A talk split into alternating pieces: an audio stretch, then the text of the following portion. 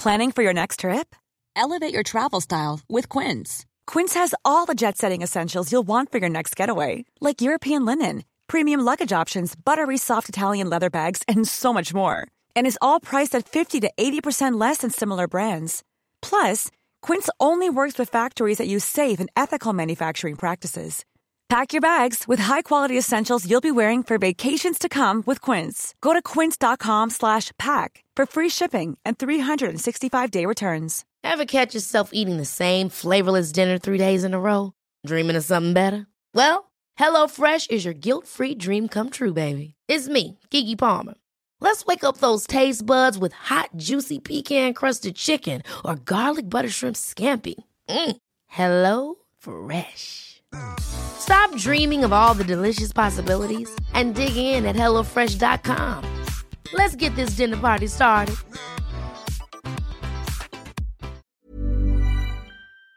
Je poserais la question aux Libyens ou aux Irakiens. Tu vas, tu vas le, sa- le saisir à quel point c'est une ordure. là. À 95%, c'est la crise de marde.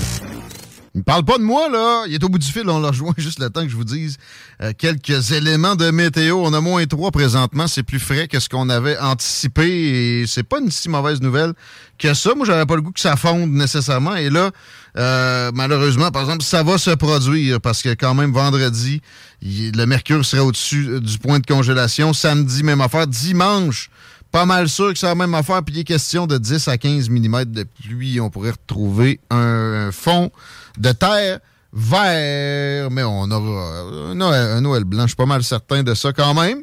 On aura une chronique de Jules Falardeau, ça, il n'y a pas de doute là-dessus. Salut mon Jules, content de te retrouver. comment, comment vas-tu? Ben ça roule, euh, ça va bien. Puis ça me dérange pas qu'on perde le, le- le fond d'hiver qu'on a eu. Je sais pas si vous avez pas ça à Montréal, vous autres? Euh, ouais, mais moi, je suis pas à Montréal, mais il y avait de la neige. T'es où, toi? J'étais à Montréal cette semaine euh, jusqu'à dimanche. Il y avait de la neige. D'ailleurs, ce que t'es, toi? Euh, je suis en Estrie. OK. Ah! Entre les deux. Euh, un, peu, Voilà. un peu plus au sud. Souvent, c'est ça. Vous êtes, vous êtes moins euh, dans la, la- la magie de Noël en avance que nous autres. Hey, euh, c'est pas ça le sujet, pendant tout. On, on y va en mode complotiste aujourd'hui. je, je, Toujours le mot pour rire. je connaissais pas John Perkins. T'as amené sa personne son, son ouvrage à ma connaissance. Euh, ça, ça me ça me touche la fibre. J'ai une fibre pour vrai. Que, que à ce temps, je l'appelle la fibre complotiste parce que j'aime toujours euh, rire de, de, de, de, de colibets comme ça qui émanent de groupthink. Et euh, le gars a écrit un ouvrage qui s'appelle Confession d'un assassin économique et il, parlait de carrément une genre de, de cabale internationale qui, euh, qui veut faire régner son ordre capitaliste mercantile pour ses propres intérêts. Avant tout, comment tu as découvert John Perkins, toi, Gilles Falardeau, à base? Bonne question. J'en avais une pour toi d'abord. T'as où t'as lu euh, qu'il était accusé d'être complotiste? Ah, ça, c'est mon interprétation. J'ai pas vu le mot. Ah, OK. Mais euh, écoute, je connais, je connais le- l'adjectif pas mal. Je l'ai, je l'ai observé avec euh, en riant depuis depuis deux ans parce que tu sais, il y en a pour qui ça colle bien. Moi, eux autres, par exemple, je, je m'abstiens du mot. Je vais souvent les qualifier de, je sais pas moi, sniffeux de chemtrail. là, Tu sais, euh, tout est un complot là, puis euh, il y, a- il y a- y a rien d'autre que des, des Illuminati dans des postes intéressants Ouais. dans la vie. Bon, euh, par contre, entre les deux, il y a eu des complots, puis il y en a encore. Puis si tu penses que c'est jamais le cas, puis qu'automatiquement, il y a un soupçon, tu l'écartes, t'es pas mieux loti nécessairement, mais souvent, tu vas traiter du monde de complotiste. Fait que ça, moi, ce- cette version-là, au pire, je m'en revendique. C'est pas nécessairement péjoratif. Euh, puis, euh, puis je sais ce que, exemple, les États-Unis ont fait avec leurs services de renseignement dans des pays en voie de développement, continuent de faire peut-être de façon plus euh, discrète. Là. Mais tu sais, euh, si tu fais juste lire un peu sur Fidel Castro ou Che Guevara, tu te rends compte à quel point, sur le Chili, euh, bon, à quel point ça a été, ça a été des complots qui se sont matérialisés souvent dans l'histoire récente. Ben, parce que, tu sais, c'est- utile aussi. Alors, C'est drôle, les complotistes, les lanceurs d'alerte finissent toujours par être des complotistes. Ouais. Il n'y en a jamais de l'autre bord. euh. C'est vrai que c'est utile. c'est ce que j'ai toujours dit. Tu sais, euh, Alexis Cossette-Purel, je suis supposé le recevoir bientôt d'ailleurs. Lui, dans ma tête, il, sied bien les discours officiels. Parce que si tu as une similarité avec lui, des fois, il a raison. Puis là, si tu as une similarité avec lui, quelqu'un détecte ça, puis il te discarte automatique, alors que c'est pas parce qu'il y a, a quelqu'un qui dit des niaiseries, puis il y a un de ses propos que tu as en commun avec lui, que tu dois être euh, complètement écarté d'une analyse sérieuse. Fait que, ouais, ça, ça sied bien souvent les mauvaises personnes. Puis, euh, ben, parce que c'est comme de. Bon, je connais pas beaucoup son euh, sa pensée, je t'avoue. Euh, mais pour pour ce qui est de, de, de, John Perkins et de son, son livre, c'est un gars qui est lanceur d'alerte. Je vais expliquer d'où il vient et tout. Lanceur d'alerte dans le milieu financier international. Et, et, paf, tu peux rejeter son livre du revers de la main en disant Ouais, c'est un théoricien du complot. Mais tu sais, quand tu lis, en tout cas, on va y arriver, mais c'est loin d'être farfelu. Puis c'est des affaires qu'il a, a vécues aussi. Tu sais. Exact. Donc, euh, John Perkins, en fait, c'est un, un, économiste américain euh, qui a travaillé principalement pour la Chase T. Main, une firme américaine d'ingénierie de projets énergétiques, surtout hydroélectriques. Ouais. Et puis, euh, il décide un jour de... Tu sais, je veux dire, tu te retrouves coincé dans cet engrenage-là, en fait, de, de bons salaires, de, de mm-hmm. grosses vies, puis à un moment donné, il se met à réfléchir à ce que lui et ses collègues font dans les pays en, développement. Ce que ça donne vraiment, là, ces, ces projets Oui, on va, on, va, on passer à travers ça, mais à un moment donné, il commence à avoir un, une espèce d'acquis de conscience, puis plus ça avance, plus il trouve ça difficile, puis à un moment donné, il décide qu'il va, il va devenir un lanceur d'alerte, puis il va mmh. dénoncer le travail fait par les assassins financiers. Mmh. Je pense, ben, en tout cas, je vais lire quelques extraits ici et là parce que je me rends compte des fois que je choisis des sujets qui sont compliqués en esti à, résumer en 20-25 minutes. Non. Mais bon, c'est moi, je vais, je vais lire. On réussit tout le temps, pareil. Fait que, ouais, ouais, mais des fois, quand je choisis le sujet, en le travaillant après ça, je me dis, tabarnak, je serai jamais capable de résumer la complexité de cette patente-là. Un petit extrait aide des fois, on t'écoute. Ouais, c'est la préface. Euh, les assassins financiers sont des professionnels grassement payés qui excroquent des milliards de dollars à divers pays du globe. Ils dirigent l'argent de la Banque mondiale, de l'Agence américaine du développement international USAID et d'autres organisations humanitaires, entre guillemets, vers les coffres de grandes compagnies et vers les poches de quelques familles richissimes qui contrôlent les ressources naturelles de la planète. Leurs armes principales, les rapports financiers frauduleux, les, élections, les élections truquées, pardon, oh! les pots de vin, l'extorsion, le sexe et le meurtre. Ils jouent un jeu vicieux comme le monde, mais qui a atteint des proportions terrifiantes en cette époque de mondialisation. Je sais très bien de quoi je parle, car j'ai été moi-même un assassin financier. Bon. Puis il y a le CV pour le prouver. Et, là, il y a des choses, regarde, fraude électorale, ouh, 6 janvier, tu dois boire les paroles du gros orange si tu crois ça. Hey, c'est parce qu'il y a eu des fraudes, des fraudes électorales de l'histoire de, de, l'élection tout au long. Euh, c'est encore plus vrai dans des pays en voie de développement, évidemment. Euh, des familles richissimes. Ah, t'es ça, tu penses que tout le monde, c'est juste les ben, Rothschild puis les Rockefeller? Genre, au lieu de tomber dans l'interprétation euh, d'un théoricien du complot de la cabale, tu sais, c'est quand tu simplifies, là, c'est tellement simple à comprendre. Puis lui, il explique ça d'une manière, c'est-à-dire comment, mettons, les États-Unis fonctionnent avec un gouvernement nouvellement élu. Hmm. Il envoie des assassins financiers, il négocie des trucs avec le gouvernement en place. Puis on va tomber dans les détails. Si ça fonctionne pas, il y a une autre étape ensuite qui est ce qu'il appelle, on envoie des chacals. Donc là, c'est mhm. euh, des agents de la CIA. Bon, puis il y a toutes euh, les techniques de déstabilisation qui se sont, euh, si on veut, perfectionnées au fil du temps. Puis étape ultime, quand ces, étapes-là n'ont pas fonctionné, ben c'est l'invasion armée, comme on a vu mhm. au Panama, en Irak, etc. Nicaragua. Euh, tu sais, les, les, agents de la CIA dont tu parles, c'est ça, c'est parfaitement établi, documenté travaille carrément pour des compagnies américaines, Coca-Cola, la United Fruit, etc. Ben, oui, je suis content que tu parles de la United Fruit parce que, quand son livre est sorti, dans les critiques, il y avait d'anciens collègues qui, disait que ouais, on peut pas corroborer ce qu'il dit, puis ils insistaient sur certains points de détail, euh, c'était pas assez documenté pour jeter en bloc tout le récit. Mais tu dis oui, mais dans un sens, quelle surprise, c'est que les, les autres qui sont encore fidèles à, ce système économique vont pas corroborer ce qu'il dit. Puis, mais en fait, c'est le, le, système super simple. C'est ça. De surendettement des pays sous-développés. C'est le système qui bénéficie aux compagnies d'ingénierie, aux consortiums de construction, aux Toujours banques simple. américaines. Toujours simple. Et puis, c'est ça, c'est un, un, un, autre livre que je pourrais vous aiguiller là-dessus. Naomi Klein a fait un excellent travail là-dessus avec euh, le, le, livre La stratégie du choc. Okay. Mais en fait, tu dis, oui, mais c'est des théories du complot, mais après, quand tu regardes euh, le, coup d'État au Guatemala où tu avais la CIA, la United Fruit, main dans la main pour descendre un gouvernement qui voulait juste à la base redonner de la terre aux paysans. Ben, non, non, mais. C'est pas un complot, tabarnak, ça s'est avéré vrai. La même chose avec le Chili, on en a parlé. C'est encore là, l'International Telephone and Telegraph, avec la CIA, mmh. empêcher Allende de nationaliser le cuivre. Mmh. L'Iran, l'opération Ajax, encore là, Mossadegh qui voulait nationaliser le pétrole. Qu'est-ce qu'on fait?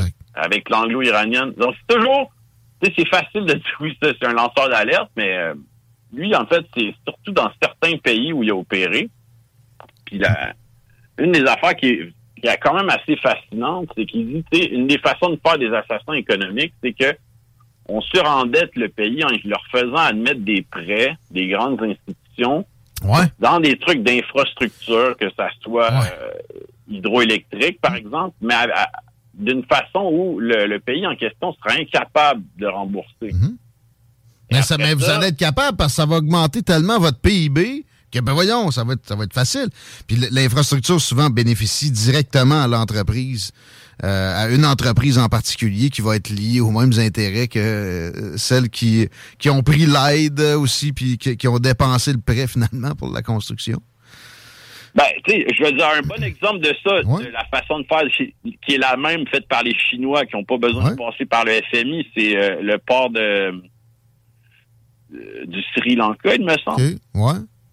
Ouais, mais toi qui, qui connais beaucoup la Chine, la, la, dans le fond, la Chine. Euh, ah, ils se construisent des ports partout, là, au même rythme ça, ben, les États-Unis sont bâtis des bases militaires. votre port avec un, un, taux à tel, à tel pourcentage. Ah, vous n'êtes pas capable de rembourser, donc dans telle clause, euh, le port vous appartient. Exact. Voilà.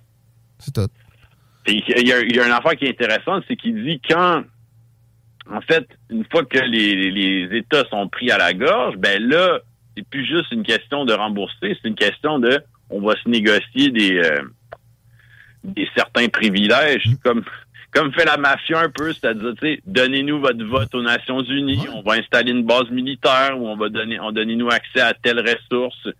Ou, euh, des méthodes mafieuses, c'est, c'est le lot commun des dirigeants de grandes puissances, puis ça, c'est pas juste en Russie, puis en Chine, ça marche de même aux États-Unis et tout.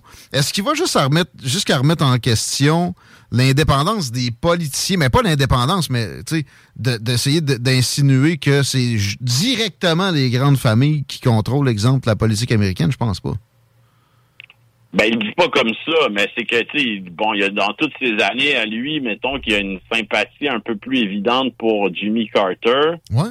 qui était en train de, si on veut, euh, avoir la pédale douce à propos de Panama, puis à partir du moment où t'as Reagan puis t'as George Bush père, ben là on retombe dans quelque chose de T'sais, plus hardcore. Ça. George Bush père, si vous regardez son, son parcours de vie, le gars, il est allé à la guerre, il est revenu, travailler dans le pétrole, pac, pac, les, les, les échelons se montent au, au, genre aux trois mois, puis à un moment donné, il devient le boss de la CIA. ça, ça, ressemble à ça pour vrai. C'est l'incarnation du mélange CIA puis grande corporation américaine. Ever catch yourself eating the same flavorless dinner three days in a row? Dreaming of something better? Well, HelloFresh is your guilt-free dream come true, baby. It's me, Kiki Palmer. Let's wake up those taste buds with hot, juicy pecan-crusted chicken or garlic butter shrimp scampi. Mm. Hello? Fresh. Stop dreaming of all the delicious possibilities and dig in at HelloFresh.com. Let's get this dinner party started.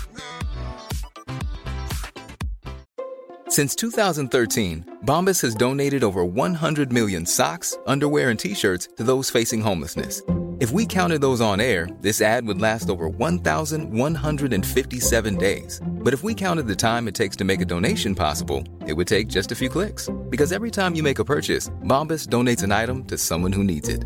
Go to bombas.com slash ACAST and use code ACAST for 20% off your first purchase. That's bombas.com slash ACAST, code ACAST. Euh, mais ça reste que Ronald Reagan pouvait dire non. Mais le vice-président, carrément le représentant de ces forces-là, il est dans la Maison-Blanche.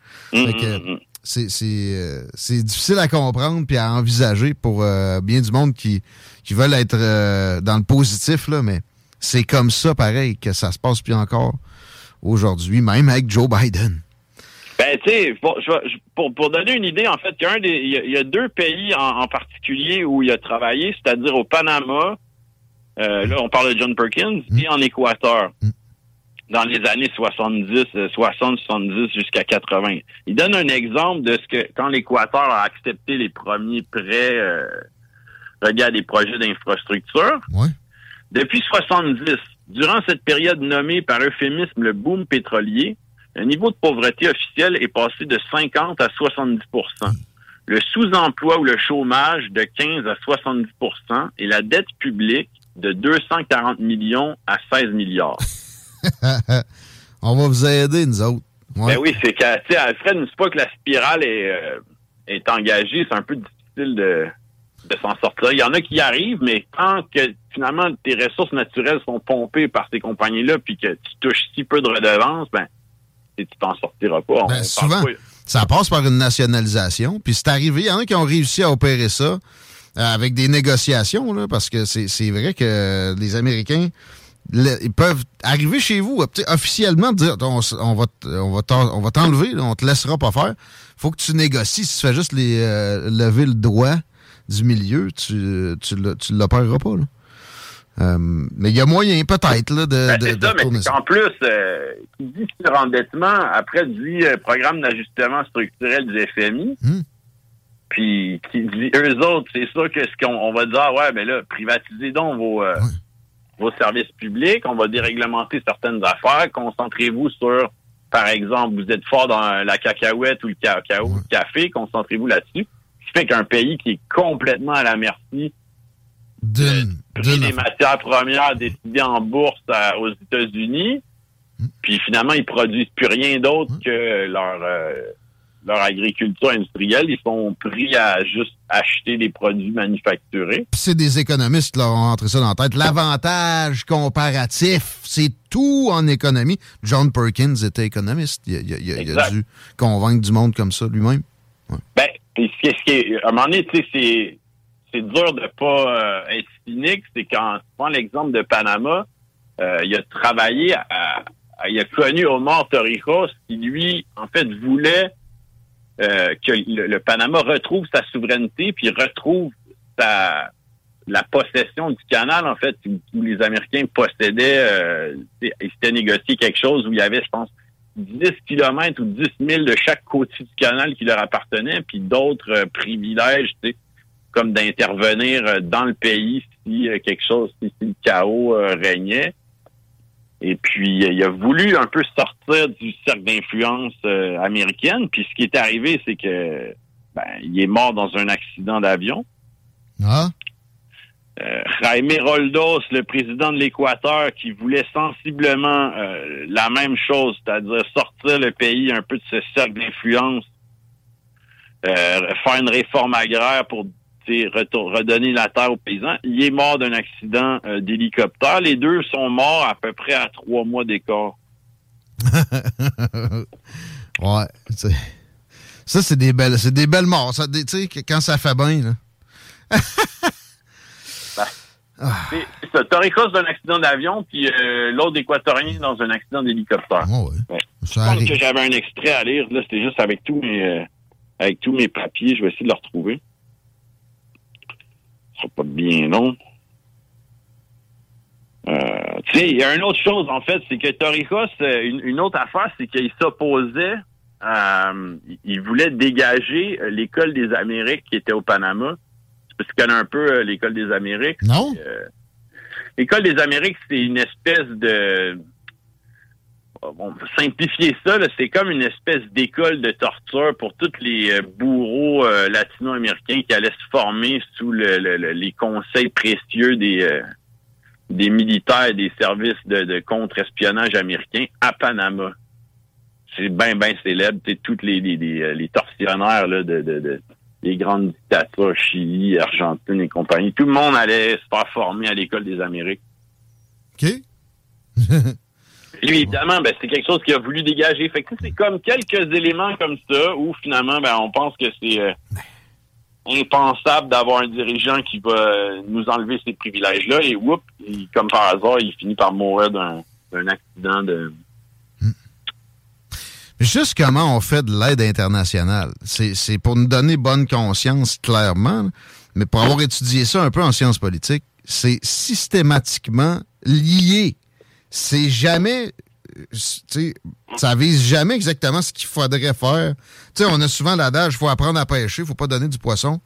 On sait exactement ce qu'on pourrait faire pour que la pêche se produise de façon autonome plus tard. On fait jamais ça. On fait mine de faire ça. Puis surtout, on fait faire du cash à des intérêts canadiens. Si tu donnes de l'orge à Port-au-Prince, c'est de l'orge de la Saskatchewan. Si tu construis des maisons, c'est des épinettes de la côte nord, etc.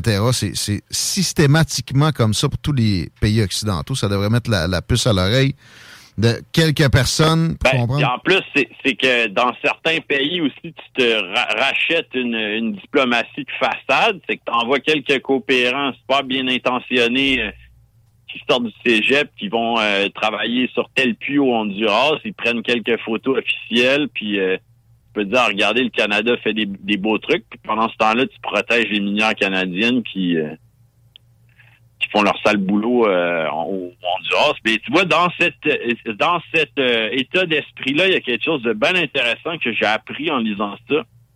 Une ONG qu'on pourrait dire évangélique américaine qui s'appelle le Summer Institute of Linguistics. en fait, le président de l'Équateur de l'époque les avait euh, accusés de collusion avec le avec les grandes compagnies pétrolières. Comment que je vais lire l'extrait?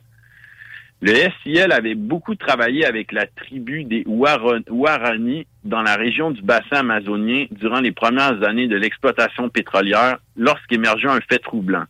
Chaque fois que les sismologues rapportaient au siège social de leur compagnie l'existence probable de gisements pétrolifères dans une certaine région, le SIL encourageait les indigènes à quitter cette région pour s'installer dans des réserves missionnaires où on leur fournirait de la nourriture, un abri, des vêtements, des soins médicaux et une éducation religieuse. Il n'y avait qu'une condition, ils devaient céder leur territoire aux compagnies pétrolières. Tranquille, rien là. Et, le, président du Panama et le président de l'Équateur de cette époque-là, les deux ont mis dehors euh, cette ONG évangélique qui, euh, hmm. finalement... Bah, c'est ça. la tristesse là-dedans, c'est que y a, ça, on s'en sortira pas non plus. Tu sais, là, la, la nouvelle voie, là, puis je parle avec des Africains à, certaines occasions. J'en ai qui ils m'ont ajouté sur Facebook. Puis je suis capable de. C'est vraiment, c'était juste comme des correspondants comme on avait au primaire. Ils étaient juste là pour jaser.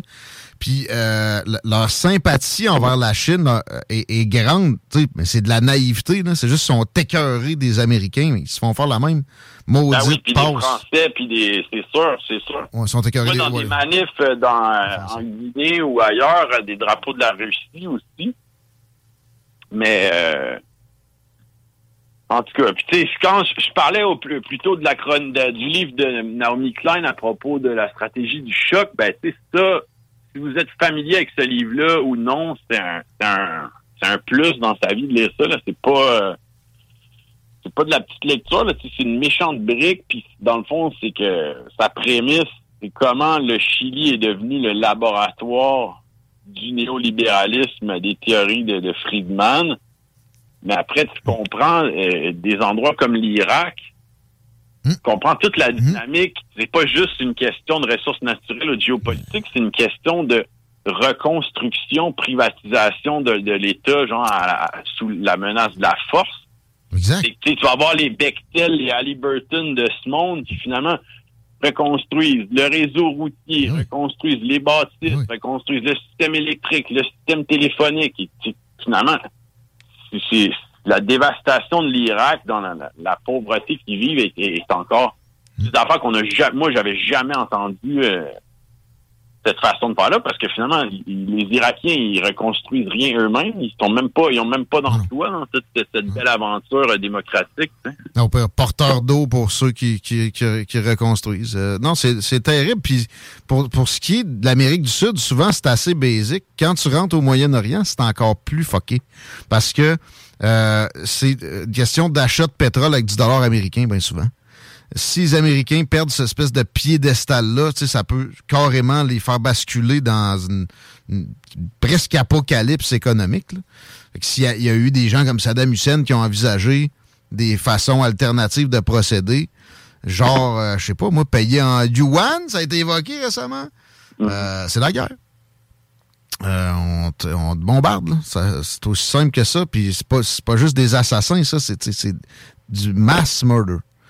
Mais tu sais, je pense que c'est drôle dans mon, dans mon jingle, je parle du département d'État américain, mais on aura l'occasion peut-être de faire une chronique à un moment donné où on regarde la façon de faire de, de ces ONG supposément humanitaires qui sont toutes financées par le- des, des trucs comme USAID ou le département d'État américain. Tu sais, comment on installe le germe de la grogne dans un pays qui fonctionne pas avec nos- notre façon de faire? Comment est-ce qu'on euh, les diabolise, comment est-ce qu'on... Euh, il y en a beaucoup d'exemples. là. Je pense que ça, ça serait une belle... euh, encore là, quelque chose d'assez compliqué à faire, mais, mais on pourra s'amuser. là. On aime ça s'amuser. Mon Jules, merci de, de faire l'exercice avec nous autres aujourd'hui. Ça fait réfléchir encore? Ben merci, ça fait bien plaisir d'être d'être avec vous aujourd'hui. Toujours rafraîchissant, puis plein de, de réflexions. À bientôt, mon chum. OK, salut! Jules Falardeau, mesdames, messieurs. Chico est de retour dans Yes! studio. Je suis de retour. Je, je vous apporte la bonne nouvelle. C'est quoi? Ben, une nouvelle euh, quand même intéressante par rapport à la Coupe du Monde. Les Japonais. Non, non, mais ça n'a rien à voir avec le soccer, là. Ah, OK. Les Japonais ont aidé à nettoyer le stade après leur victoire. Le peuple nippon a tout simplement apporté des sacs à vidange et une fois Hein? que le match était terminé, leur victoire contre l'Allemagne, eh ben les, les, les, les- les citoyens japonais ont nettoyé le stade. Tiens. Tu sais, euh, on a tous appris euh, au rempart, probablement, toi aussi, ou euh, dans ces âges-là, que la poubelle au Colisée, c'était en dessous de ton siège. C'est vrai, ça. Ben, les Nippons, eux, voient ça autrement et euh, mettent la main à la porte. C'est pas la première fois qu'ils font ça, d'ailleurs, aider le staff à nettoyer le stade. Oh, ouais. Mm. Ça fait. Euh, je me serais attendu à des Chinois qui fassent ça, genre avec une commande express, là, tu sais, de- du régime. là. Mais non, le Japon, je vous annonce une affaire, tu sais. Si vous mêlez l'Asie entre, entre, euh, nations, c'est une démocratie, le Japon. Ouais, puis c'est pas la même place non plus que tous les autres pays asiatiques qui se concentrent notamment un peu plus au sud. là. Euh, ouais, non, non, c'est c'est particulier. C'est riche, euh, c'est euh, libre. C'est démocratique dans un sens là, où les élections se font euh, avec des observateurs étrangers depuis des années 40 de façon legit. Là. Mais c'est très, c'est surtout un peuple très galant. Ouais, impressive. Merci de me parler de quelque chose qui peut m'intéresser avec la Coupe du Monde. Vous écoutez les salles des nouvelles. On prend un break et on revient. N'oubliez pas d'encourager Hi, I'm Daniel, founder of Pretty Litter. Did you know cats tend to hide symptoms of sickness and pain? I learned this the hard way after losing my cat, Gingy. So I created Pretty Litter, a health monitoring litter that helps detect early signs of illness by changing colors, saving you money and potentially your cat's life. Pretty Litter is veterinarian developed, and it's the easiest way to keep tabs on your fur baby's health right at home. Go to prettylitter.com and use code ACAST for 20% off your first order and a free cat toy. Terms and conditions apply. See site for details. Ever catch yourself eating the same flavorless dinner three days in a row? Dreaming of something better? Well, HelloFresh is your guilt free dream come true, baby. It's me, Kiki Palmer. Let's wake up those taste buds with hot, juicy pecan crusted chicken or garlic butter shrimp scampi. Mm. Hello Fresh. Stop dreaming of all the delicious possibilities and dig in at HelloFresh.com. Let's get this dinner party started.